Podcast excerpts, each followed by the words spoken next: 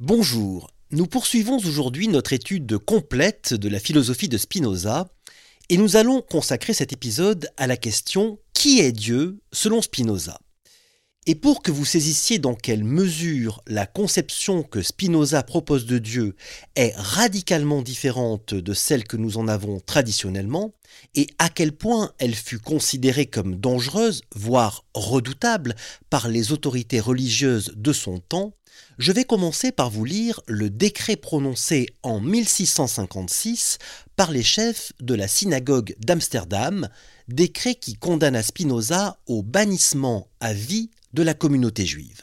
Je cite À l'aide du jugement des saints et des anges, nous excluons, chassons, maudissons et exécrons Baruch de Spinoza avec le consentement de toute la sainte communauté en présence de nos saints livres qu'il soit maudit le jour, qu'il soit maudit la nuit, qu'il soit maudit pendant son sommeil et pendant qu'il veille.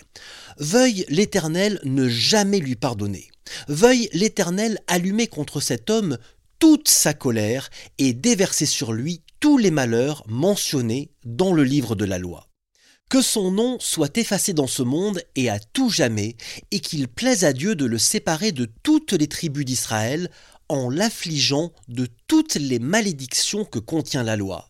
Sachez que vous ne devez avoir avec Spinoza aucune relation ni écrite ni verbale, qu'il ne lui soit rendu aucun service et que personne ne l'approche à moins de quatre coudées, que personne ne demeure sous le même toit que lui et que personne ne lise aucun de ses écrits.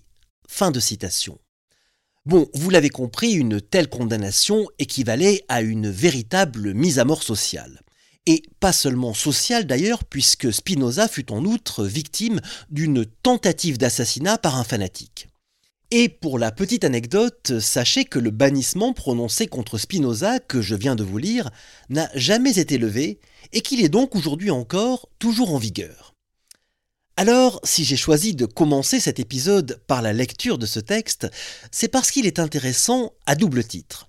Premièrement, nous l'avons dit, il montre la haine que la philosophie de Spinoza provoqua chez les autorités religieuses de son temps. Mais surtout, et c'est ça qui est le plus important, si nous reprenons les termes du texte, nous voyons que ceux qui l'ont rédigé implorent Dieu d'allumer toute sa colère contre Spinoza et de déverser sur lui tous les malheurs. Autrement dit, ceux qui ont écrit ce texte supposent que Dieu est capable de les entendre et d'éprouver de la colère. Donc que Dieu est capable d'éprouver des émotions. Et cela n'a rien d'étonnant. Toute la Bible est un véritable catalogue des émotions que ressent Dieu. Il est tour à tour joyeux, satisfait, triste, jaloux, rancunier, colérique, vengeur. Il a besoin qu'on l'aime, il a besoin qu'on le respecte, qu'on lui obéisse, euh, qu'on cherche à comprendre sa volonté, etc. Bon, autant d'émotions et de besoins qui sont évidemment des transpositions d'émotions humaines.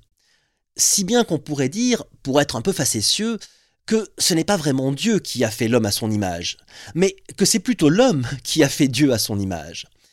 Et c'est pourquoi les religieux qui ont rédigé le texte de bannissement de Spinoza s'adressent à Dieu comme on s'adresserait à un être humain. Bon, pas n'importe quel être humain, mais comme on s'adresserait à un être humain qui a du pouvoir. Un roi, par exemple. S'il vous plaît, Majesté, nous vous implorons de maudire Spinoza et de lui faire le plus de mal possible. Donc, non seulement pour ces religieux, Dieu ressent des émotions, mais en outre, Dieu est une personne. Et comme toute personne, Dieu est capable d'écouter, de parler, d'agir dans le monde, de sauver, de punir, etc. Et les lecteurs de la Bible savent que les passages ne manquent pas où l'on décrit le corps de Dieu. Par exemple, dans la Genèse, dans les psaumes ou encore dans l'Exode, Dieu est dit avoir des yeux, des oreilles, des mains, un visage. Et d'ailleurs, le Dieu des religions monothéistes se comporte exactement comme un roi. Il est assis sur un trône, il exige une obéissance et une adoration de sa personne, il dicte des lois et des commandements, et il décide du sort de ses sujets selon son bon vouloir.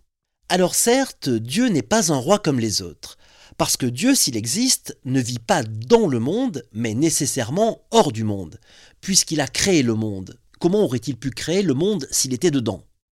Donc, résumons. Dans ce que l'on appelle les religions du livre, c'est-à-dire les trois grands monothéismes, à savoir le judaïsme, le christianisme et l'islam, Dieu est une personne. Une personne qui existait avant le monde et qui a créé le monde, un monde différent de lui, extérieur à lui, mais un monde avec lequel il interagit. Et ce Dieu ressent les mêmes émotions que ressentent les êtres humains. C'est pourquoi lorsque nous essayons de comprendre, de connaître Dieu, nous nous posons la question qui est Dieu? Et c'est d'ailleurs le titre de cet épisode. Et bien justement, pour comprendre qui est Dieu selon Spinoza, il va falloir changer les termes de la question et remplacer la question immémoriale qui est Dieu par une autre question, la question qu'est-ce que Dieu? Parce que la première chose que Spinoza nous dit, c'est que Dieu n'est pas une personne. Dieu n'est pas une personne, mais Dieu est une chose.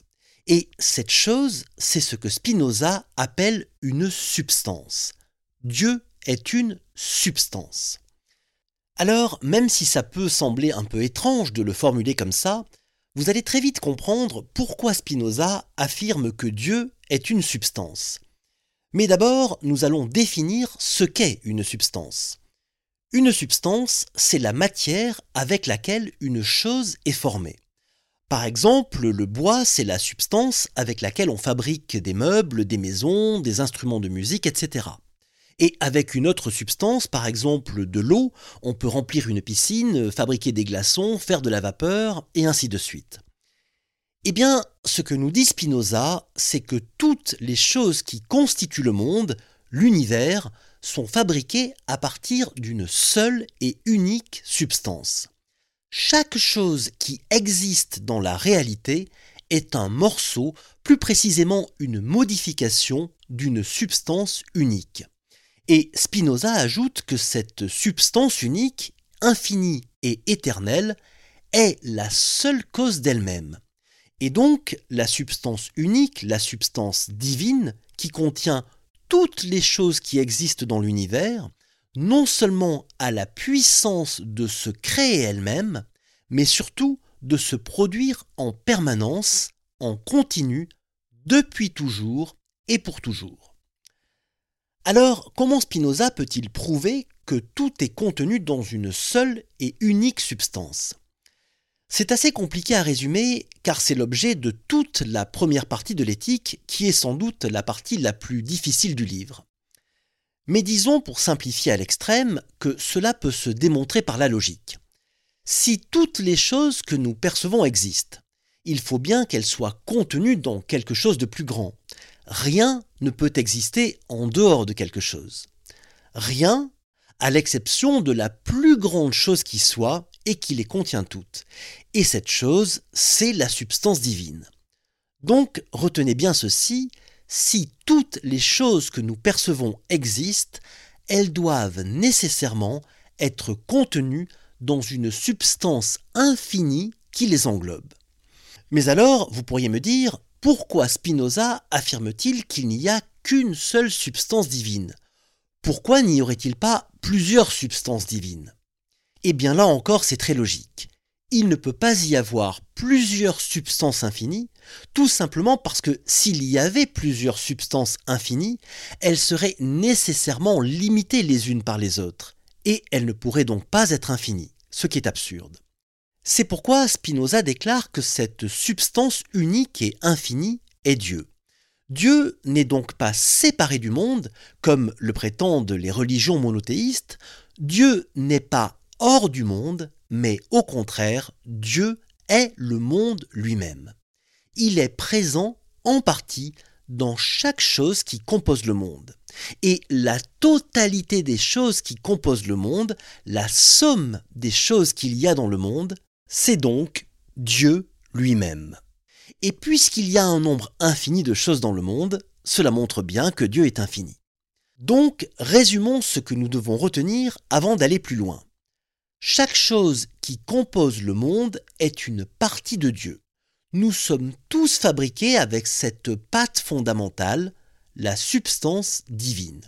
Vous, moi, l'écran sur lequel vous regardez cette vidéo, la pièce dans laquelle vous êtes, l'air que vous respirez, le sol sur lequel vous marchez, les constellations d'étoiles que vous voyez la nuit dans le ciel, les galaxies, tout, absolument tout est une partie d'une seule et unique substance. D'où la célèbre formule de Spinoza, Deus sive natura, que l'on peut traduire ainsi Dieu, c'est-à-dire la nature. Alors ici, on pourrait faire une remarque à Spinoza. Si tout n'est que substance, pourquoi parler de Dieu? Si Dieu n'est rien d'autre que la nature qui se produit elle-même, pourquoi Spinoza a-t-il gardé ce nom de Dieu pour la désigner? C'est d'autant plus étrange qu'en désignant la nature du nom de Dieu, Spinoza sème le trouble. Il utilise un nom qui était, pour ainsi dire, déjà pris. Et comme il lui donne une définition très différente de la définition que lui ont donnée les religions, non seulement il s'attire des ennuis, mais en plus il complique la façon dont on peut comprendre sa philosophie, car il nous oblige à renoncer à une conception de Dieu que nous avions assimilée depuis des millénaires. Eh bien, si Spinoza tient à garder le nom de Dieu, c'est justement parce que cette substance a toutes les facultés que l'on reconnaissait jusque-là à Dieu. Elle est capable de se produire elle-même, autrement dit, elle n'a besoin d'aucune autre cause qu'elle-même pour exister, elle englobe et manifeste toutes les lois de la nature, elle est la seule substance infinie et éternelle, et elle est la source de toute réalité. En ce sens, le nom de Dieu devait être conservé par Spinoza. Cependant, gardons bien à l'esprit que la substance divine possède toutes les qualités du Dieu traditionnel, à l'exception de trois qualités, et non des moindres. Premièrement, elle n'est pas anthropomorphique, c'est-à-dire qu'elle n'est pas à l'image de l'homme, elle n'a pas un corps d'être humain. Deuxièmement, elle n'éprouve pas d'émotions humaines comme de la colère ou de la jalousie par exemple. Et troisièmement, contrairement au Dieu traditionnel, la substance n'est pas située en dehors du monde, elle est le monde lui-même. Elle n'est donc pas transcendante mais immanente, pour le dire avec un vocabulaire philosophique. Rappelons qu'en philosophie, l'immanence désigne une chose qui a son principe en elle-même, contrairement à la transcendance qui indique une cause extérieure, surnaturelle pour ainsi dire. Bon, alors à présent qu'on a bien compris ce qu'est la substance divine, on va aller un peu plus loin. Et ce que je vais dire maintenant va peut-être vous sembler un peu compliqué au début, mais surtout, même si vous ne comprenez pas tout, ne décrochez pas, car ensuite je vais vous donner un exemple très simple qui vous permettra de comprendre parfaitement tout ce que vous aurez entendu. Donc un peu de patience et commençons par le plus difficile. Nous avons dit que tout ce qui existe dans l'univers est une partie de la substance divine. Bien. Mais maintenant, il faut ajouter que lorsque nous disons cela, nous ne parlons pas seulement des choses matérielles, comme un arbre, une pierre, un être humain ou une galaxie. Nous parlons aussi des choses qui ne sont pas matérielles, comme les pensées, les émotions, les souvenirs, les idées, les lois mathématiques, etc.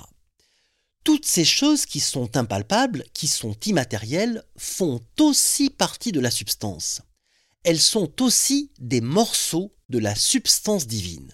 Comment est-ce possible? Parce que, nous dit Spinoza, la substance possède une infinité d'attributs. Dieu est une substance constituée d'une infinité d'attributs. Qu'est-ce que ça veut dire? Et qu'est-ce qu'un attribut? Selon Spinoza, un attribut est une manière particulière dont la substance s'exprime ou se manifeste. Et dans cette infinité d'attributs qui constituent la substance, les êtres humains peuvent en percevoir seulement deux, l'étendue et la pensée. L'étendue, c'est l'espace, c'est le monde que vous observez autour de vous.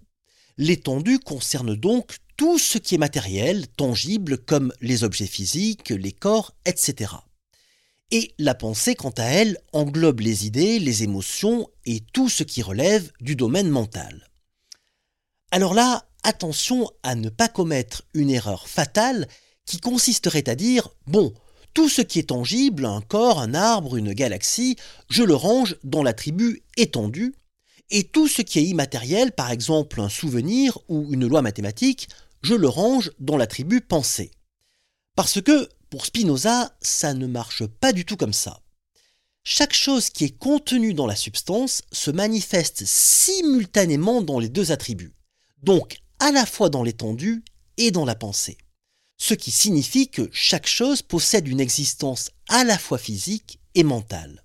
Par exemple, votre corps est quelque chose de physique, mais c'est aussi quelque chose de mental dans la mesure où vous avez l'idée de votre corps. Et il en va de même pour absolument tout. Ces deux aspects, l'aspect matériel, donc tout ce qui se passe dans l'étendue, et l'aspect mental, donc tout ce qui se passe dans la pensée, sont en fait les deux aspects d'une même réalité. Et c'est ça qu'il faut bien comprendre. L'attribut étendu et l'attribut pensé sont comme les deux angles sous lesquels vous considérez les mêmes objets. Et donc, ces deux angles sont aussi inséparables que les deux faces d'une même pièce de monnaie. Ils sont les deux aspects d'une seule et même chose, d'une seule et même partie de la substance. Alors, si vous n'avez rien compris, souvenez-vous que je vous avais promis de vous donner un exemple qui va rendre tout cela très clair. Et cet exemple, c'est celui d'une partie d'échecs. Lorsque vous jouez aux échecs, la partie que vous jouez se déroule à la fois dans l'attribut étendu et dans l'attribut pensé. Dans l'attribut étendu, on trouve l'échiquier, les pièces de l'échiquier, la dame, le roi, le cavalier, la tour, qui sont des objets tangibles. Dans l'étendue, on trouve aussi les deux personnes qui jouent la partie d'échecs, vous et votre adversaire. Et chaque fois que vous déplacez un pion, vous le déplacez dans l'étendue. Bon, là vous me suivez, c'est très simple. Eh bien, tout ce que je viens de dire, c'est valable aussi et simultanément dans l'attribut pensé.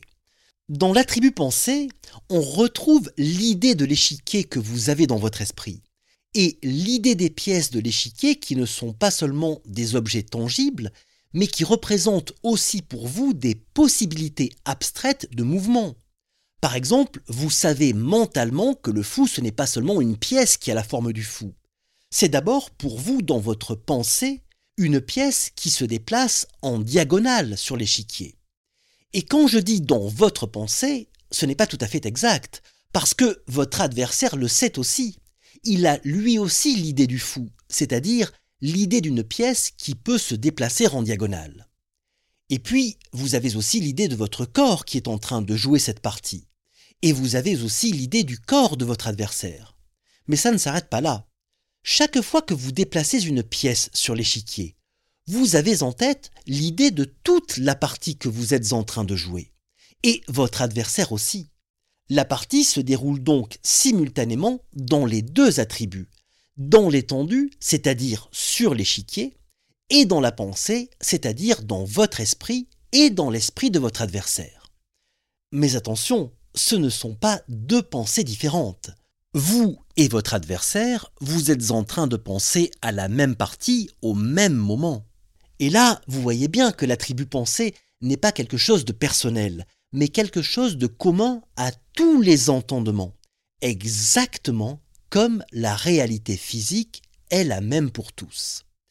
Et c'est pourquoi ces deux attributs, l'étendue et la pensée, ne sont pas des attributs humains, mais sont bien des attributs de la substance divine, des attributs divins, les deux faces d'une seule et même réalité.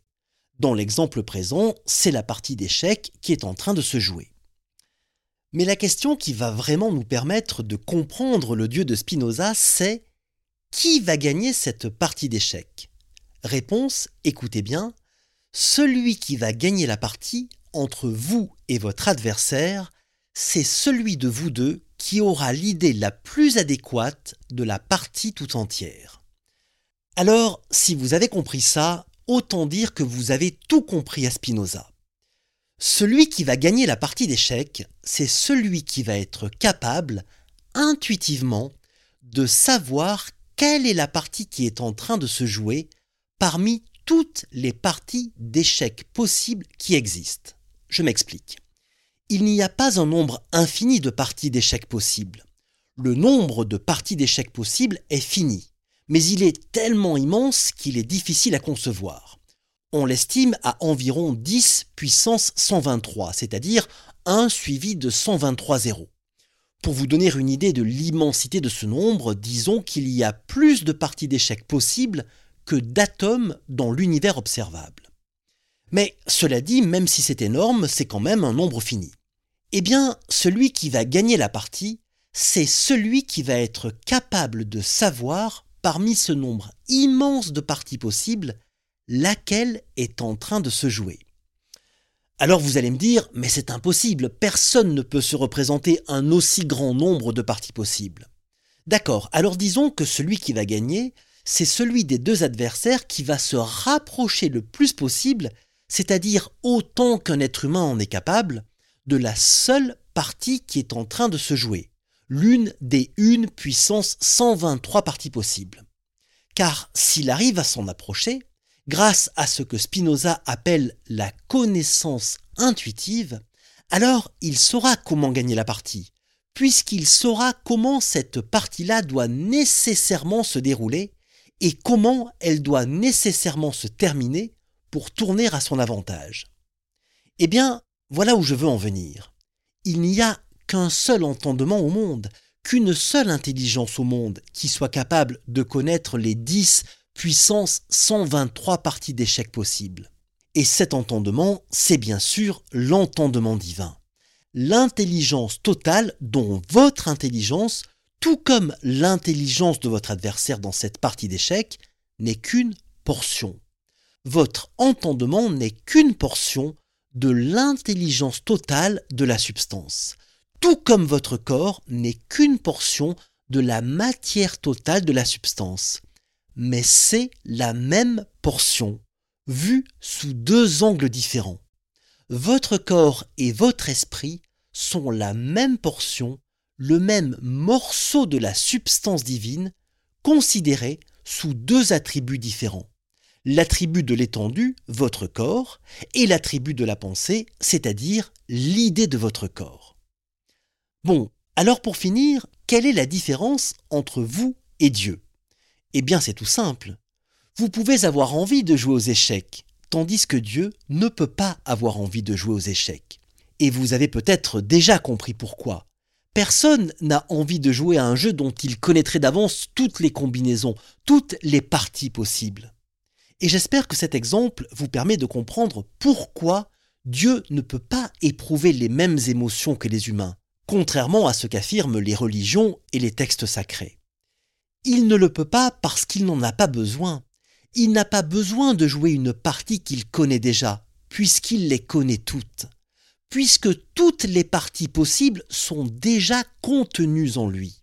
Dieu, c'est-à-dire la nature, n'a besoin de rien d'autre que d'être.